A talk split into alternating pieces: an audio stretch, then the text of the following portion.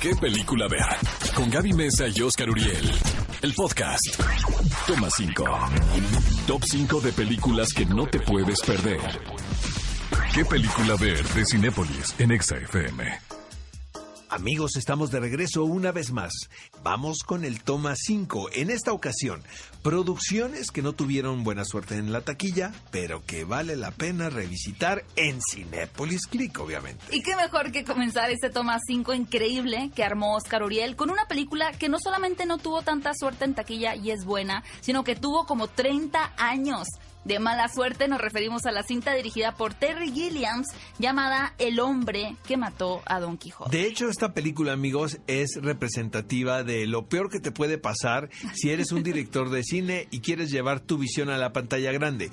Hay un documental que se llama Lost in La Mancha, la cual reúne de manera periodística todos los sucesos inconvenientes a los que se enfrentó este gran realizador, la verdad. Entonces, vale la pena ver esta película porque finalmente es el resultado de años de insistencia, de pasión y de talento también. Y que por supuesto nos va a traer la historia de Don Quijote en una situación combinada un poquito más con temas contemporáneos. Viviendo con el enemigo es otro título que también podemos encontrar en Cinepolis Click. Este es el típico drama romántico histórico protagonizado por Kira Knightley, quien bien podría ser la representante de este género. Sí, si ustedes la quieren reina. echar romance, un no, un sábado por la tarde, eh, situado en un periodo muy particular no contemporáneo, Kira Knightley es la respuesta. Nuestra tercera recomendación es una película hermosa titulado Corazón Borrado. También pasó bastante desapercibida a pesar de que muchas personas la estaban esperando.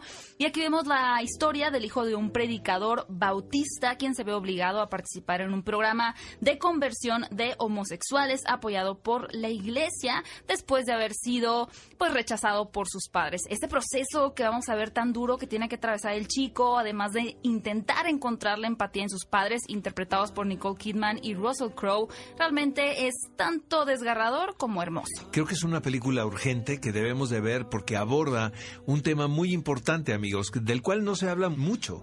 Y creo que eh, cinematográficamente, desde mi punto de vista, es la primera vez que lo veo, ¿no? Pero el ver retratado todos esos procesos de conversión que desde mi punto de vista también deben ser prohibidos. El Ángel es la cuarta película. Qué gran historia de verdad basada en hechos reales de uno de los asesinos, asaltantes, pues más carismáticos, tenemos que decir, que atrajeron mucho la atención de los medios y, Y del eso que público. estamos hablando de la década de los 70, cuando no existían las redes sociales. Y aún así Era, era mucho más complicado ser una figura mediática que en estos tiempos. Ahora, era un criminal tan carismático que llamó la atención desde el primer momento y le apodaron el ángel. Pero finalmente, pues es el responsable de una serie de asaltos y de asesinatos también.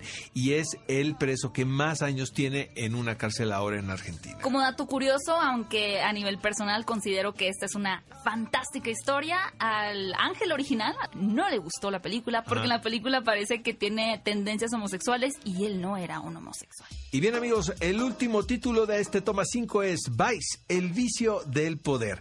Peliculón loco, la verdad. ¿Tú creías que ganara el Oscar esta película? Fíjate que, fíjate que yo pensé que Christian Bale era el posible ganador de esa ya categoría. ni me acuerdo quién ganó. Estaba espléndido, está espléndido como Dick Cheney, este personaje tan polémico, representante del Partido Republicano de los Estados Unidos, a quien se le responsabiliza, ¿no? Por muchos de los actos criticados durante la presidencia de George W. Bush, ¿no? Pero no necesita gustarte la política, no necesitas saber de política para disfrutar de esta película que es una cuasi farsa. Es un tono muy particular, el cual creo que el director lo logra porque es muy divertido, pero es realmente un espejo de la cultura norteamericana. Cinefilos, ese fue el toma 5. Realmente me encantó. Fue un gran toma 5 de producciones que no tuvieron buena suerte en la taquilla, pero que de verdad vale mucho la pena revisitar.